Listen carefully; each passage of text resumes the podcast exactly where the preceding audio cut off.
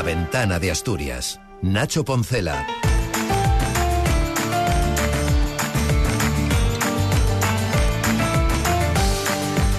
Buenas tardes. Tomadura de pelo, cachondeo, enfado, cansancio son algunos de los epítetos que hoy se han escuchado en Asturias después del enésimo retraso en el proceso para implantar la alta velocidad en Asturias. El Principado ha expresado su hartazgo tras el anuncio del Ministerio, que ayer les adelantábamos, de que no es posible fijar una fecha de inicio definitivo de los trenes abril debido a lo que califican ineficiencias e incoherencias del proyecto desarrollado por Talgo. Por cierto, una empresa que el miércoles presentaba unos resultados económicos millonarios y que está pendiente de una eh, multa por parte de Renfe de en torno a 100 millones, pero que supongo que no le preocupa mucho. El gobierno, como decimos, ha solicitado una reunión urgente para conocer el detalle de este aplazamiento. Nos lleva ya a un nivel de, de enfado, ¿no? de saber que el gobierno de España tiene que saber que los asuntos de Asturias eh, tienen que tratarse con seriedad, con rigor, eh, con una necesidad de interlocución constante. Es el consejero de Fomento Alejandro Calvo, enfado que también se repica en los sindicatos. UGT y comisiones obreras reclaman que se convoque de forma urgente la mesa de coordinación para la llegada de la alta velocidad, mientras que la presidenta de los empresarios y empresarias, María Calvo no oculta, no oculta su decepción. Escuchamos también, aparte de a la presidenta de FADE, a los secretarios generales de UGT, Javier Fernández Lanero, y de Comisiones Obreras, José Manuel Zapico. Parece un cachondeo, pero los asturianos no nos merecemos esto. Ya parece que deberíamos figurar en el libro de Guinness de los récords, porque cuesta imaginar un rosario de incumplimientos tal como el que acumula Asturias en infraestructuras ferroviarias. Una nueva decepción, una más, y este retraso será especialmente dañino para nuestro sector turístico porque parece que los trenes no llegarán antes de Semana Santa. Pues en un tono similar se han manifestado los alcaldes, o en este caso el alcalde de Oviedo, Alfredo Cantelli, y la alcaldesa de Gijón, Carmen Morillo. Es una vergüenza que nos sigan toreando. Yo no entiendo nada. Una catástrofe. Es que no acabamos, no, no, no acabamos. Todo. Siempre la palabra es retraso. O sea, es, es insoportable realmente. Sobre este asunto, el vicesecretario de Coordinación Autonómica del Partido Popular, Elías Bendodo, ha cargado esta tarde en Oviedo. Nos lo cuenta desde Radio Asturias Silvia Rúa. Elías Bendodo ha sido muy gráfico al referirse al nuevo retraso en la llegada de los prometidos trenes abril, los punteros en alta velocidad, que quedaron ayer sin fecha definida de entrega. No es el único incumplimiento con Asturias por parte del Gobierno central, dice Bendodo, mientras el presidente asturiano Adrián Barbón, al que ha calificado como el delegado de Sánchez, calla y otorga. ¿Qué dice Barbón de esos compromisos del cercanía del, FE? Nada. ¿Qué dice Barbón del AVE fake que iba a llegar la alta velocidad aquí y no ha llegado absolutamente para nada. Y el peaje del Huerna. Bendodo ha estado arropado por el líder del PP asturiano, Álvaro Queipo, quien también ha incidido en el mismo mensaje, aludiendo a la última visita a Asturias del ministro de Transportes, Óscar Puente. Queipo no ha evitado tampoco el chascarrillo. A lo que Puente ha hecho en Asturias hace tan solo dos semanas, se le va a pasar a conocer como venir a hacer puenting. Los ministros que hacen puenting son aquellos que van de comunidad autónoma en comunidad autónoma, aquellas que tienen presidentes mansos, haciendo promesas para incumplirlas inmediatamente después. Bendodo visitó Oviedo con la denominada como Ruta por la Igualdad, con la que el PP recorre el país para mostrar su rechazo a las negociaciones de Pedro Sánchez con los independentistas. Gracias, Silvia. Son las voces más destacadas de este primer día del mes de marzo comienza con cabreo y que finalizamos además con él una semana que analizamos en breve con Carmen Moreno y Rubén Medina.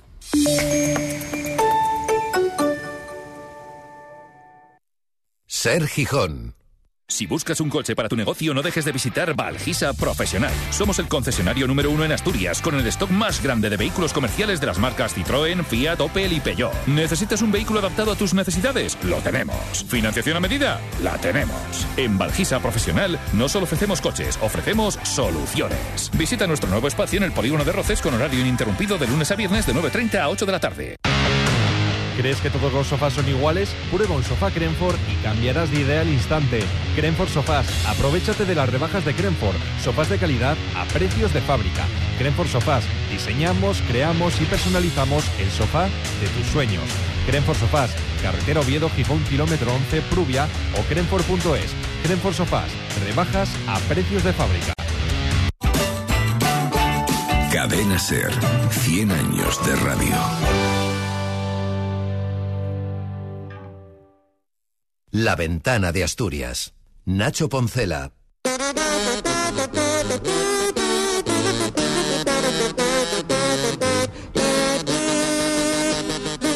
¿Qué sucedió en la semana? ¿Eh? Les hablaba yo de hartazgo, de cansancio, el mismo que tiene Carmen Moreno cuando Mm. preparando hoy esta tertulia decía, por favor, no hablemos de trenes. ¿Qué remedio Ay. nos queda? Ya lo sé. Carmen Moreno, ¿cómo estás?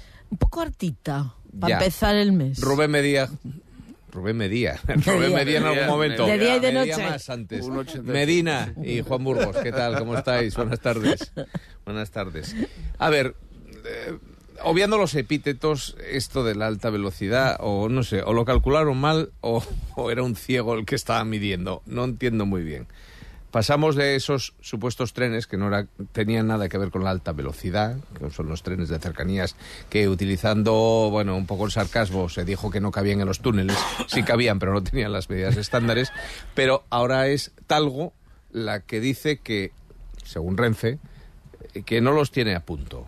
Que Yo vi, a mí me. eh, eh, eh, cuando pasan estas cosas y pasan además en este nivel de empresas, ¿no? Talgo, Renfe, el gobierno. ¿qué de- que no estamos hablando de gente que maneje cuatro euros, ni gente que se supone que tenga una neurona pequeñina y no la pase mucho por el cerebro. Se supone, ¿eh? En principio. Eh, yo intento llevarlo a un terreno que puedo controlar, ¿no? Y digo, si, si yo cometiera tantos errores en mi trabajo, hace mucho tiempo que me habrían despedido. A mí me gustaría saber cuántas cabezas, cuánta gente va a ser despedida por este tipo de errores. ¿vale? Porque aquí, si viene un ministro y dice que los trenes abril vienen en abril, oye, que abril no yo junio, que abril y abril, ¿vale? Pues es que vienen también- en mayo, es que ¿vale? también tiene gracia También que tiene el gracia, nombre que ¿vale? le han puesto los trenes. Claro, los trenes tenían que venir en el primer trimestre. Bueno, pues no vinieron. Alguien se equivocó. Bueno, pues al que se equivocó, échenlo. ¿Vale?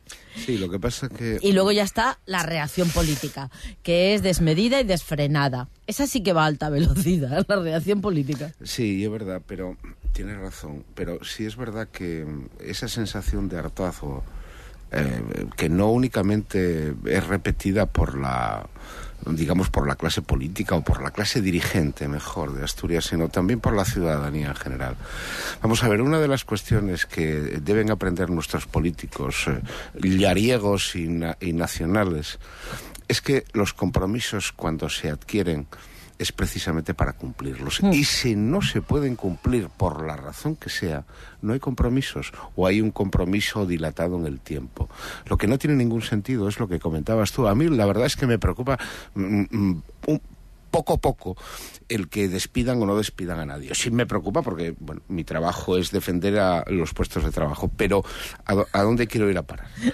Me da la impresión de que los políticos en el momento que les pone, ¿cómo llamáis vosotros al micrófono? Alcachofa. Al canuto. al. Alcachofa. La alcachofa. La alcachofa. No, el, el momento- canutazo es el momento el rápido. momento cuando en el que bueno pues eso Cuando dice Pues las entonces, sandeces. entre alcachofas entre alcachofas y canutos el Y poli- fotos Estamos del Instagram. Entre, entre Y fotos alcachofas del y canutos, a lo mejor es que hay alguna Hay contaminación. alguna cosa hay- rara, ¿no? hay una cosa rara ahí adictiva además Había una bebida para adelgazar de alcachofas. Eh, sí es verdad bueno y en- alguno puede ser que esté tomándola. ¿eh? Sí, sí, es verdad, era francesa, recuerdo. Bueno, en serio, era del vamos a ver, lo que no no tiene ningún sentido son esos compromisos, insisto, que son para no cumplirlos. Porque además, yo creo que yo estaba ahora acordándome, ¿se acuerdan de un ministro de fomento del Partido Popular muy atildado?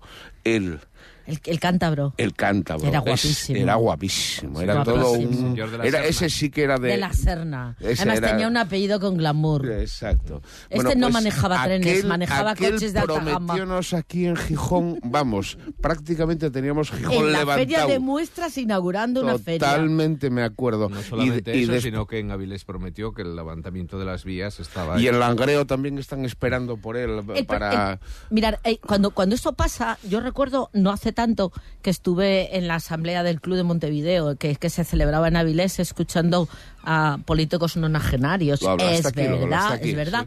Y donde el eje, una de las mm, eh, disquisiciones más ricas era el valor de la palabra dada.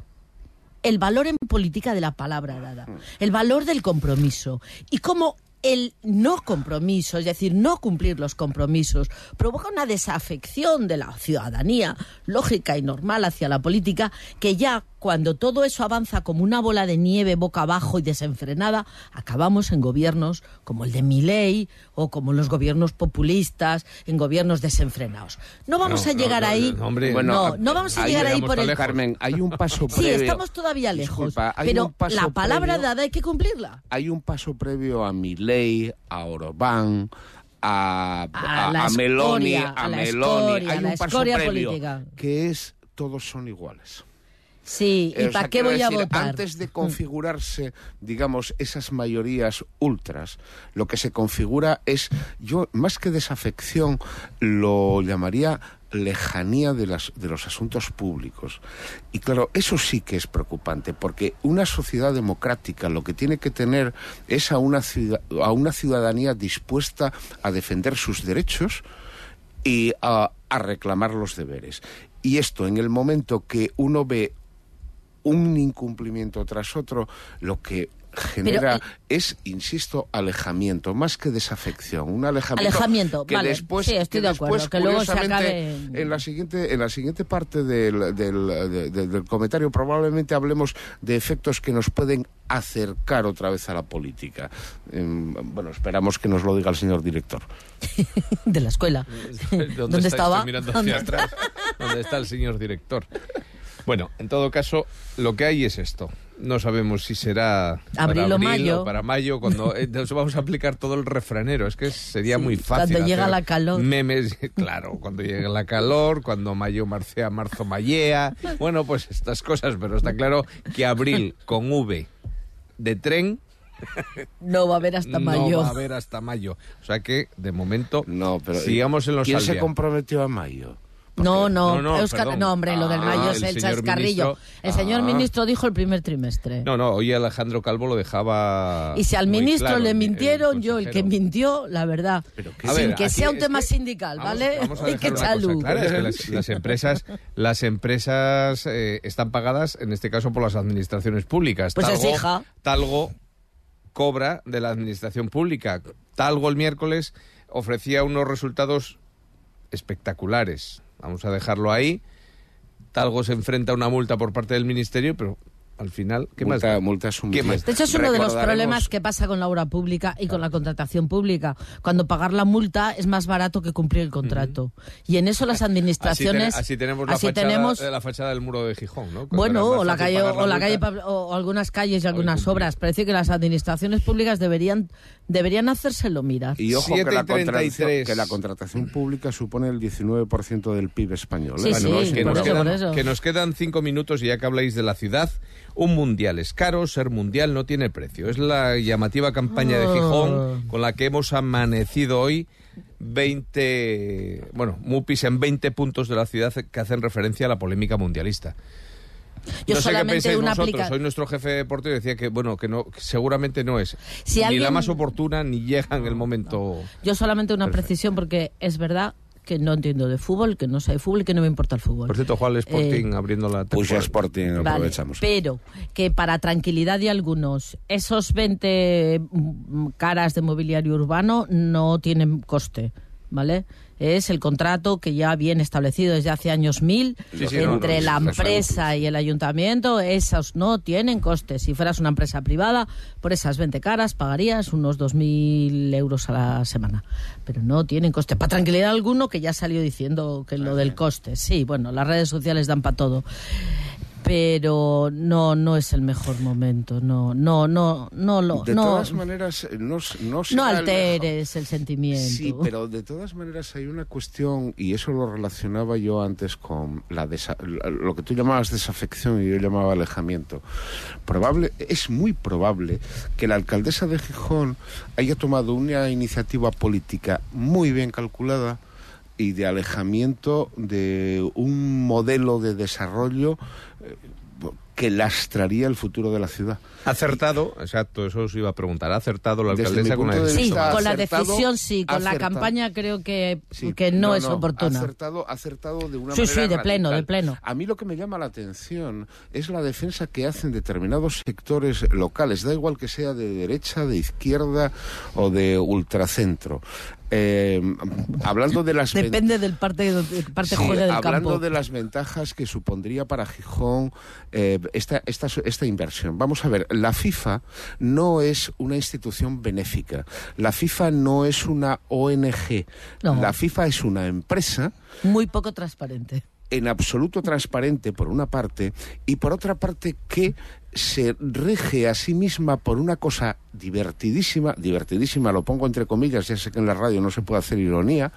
eh, Perdón. eh, Claro que se puede no, hacer. no, no se No, es que no se ven las comillas. no se ve. Es difícil, sí. Sí, pero se, Entonces, se notan. Se notan, se notan. bueno, pues vamos a ver, una cosa tan alucinante como es el derecho deportivo, cosa que no sabemos qué es. O sea, yo, me- eh, los Creo que yo cuatro personas el que derecho estamos de aquí, a las Es cuatro personas que estamos aquí estamos regidas por el derecho común, excepto eh, eh, instituciones Bueno, el como la derecho FIFA. deportivo es una creación CONTI, jurídica hecha para gloria de la FIFA y de un par de despachos voy- grandes en el mundo. Exacto. Que quien la a- inventaron. Voy a poner un ejemplo, un ejemplo para que se sitúe la gente que no esté vinculada al mundo del deporte. Es como el derecho canónico en la Iglesia Católica.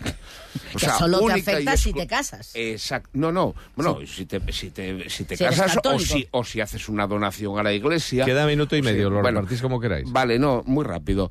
Eh, Buena decisión política, arriesgada decisión política, aplaudible decisión política. Y todos aquellos que apoyan, como decía, esto de la FIFA y su derecho deportivo y todas estas mandangas, eh, tienen un nombre. Cosmopaletos. Los cosmopaletos son aquellos que valoran por encima de todo lo mejor que viene de fuera. Y en este caso no era lo mejor, sino lo peor. Son fatos, Di- como diría el alcalde de Siero, son con- fatos. Discrepo con, eh, contigo. Eh, yo creo que quien apoya esto es quien se llevaría parte de la tajada. Eh, fundamentalmente, sí, sí, sí. Yo creo que, que son los intereses privados los que priman en, en esta discusión. Es decir, el, el común de los mortales, de los ciudadanos, hombre, pues puede sen- sentir cierta mm, cierto gusto, cierto placer por poder asistir a un- fácilmente a un partido del mundial. Eso, por Pero ejemplo, nada más. Por, por Pero nada ejemplo, más. perdóname, Juan, por ejemplo, Somalia, Islas Comores, ¿no? Que nos podía tocar Sabía aquí. que Sí, se abría sí, sí. esta puerta. Pero por decir que Pero, se Juan, un siempre abres la puerta en el último segundo. Yo tengo que decir que hasta la semana que viene, si llegamos allá y nos lo dejan, eh, cogéis el teléfono ahora vosotros cuando suene. Rubén Medina, Carmen Por las Juan quejas, Burgos. dice. Sí, por las placer. Un a saludo a los que más. se quejan. En los 70 y 80, cuando la electrónica empezaba a hacerse un hueco en nuestra vida, los cambios que veíamos en nuestro día a día nos parecían increíbles. No solo sorprendía por lo que hacían, sino también por lo que eran en sí mismos. Por ejemplo, los primeros ordenadores. Abrir un ordenador, que en aquella época era vital para poder ampliar la memoria o meterle una tarjeta de sonido, era como abrir una caja de Pandora. ¿Y si luego no volvía a funcionar con aquel lío de cables y placas en su interior? Podemos imaginar cómo fue este cambio tecnológico en las fábricas, en las industrias.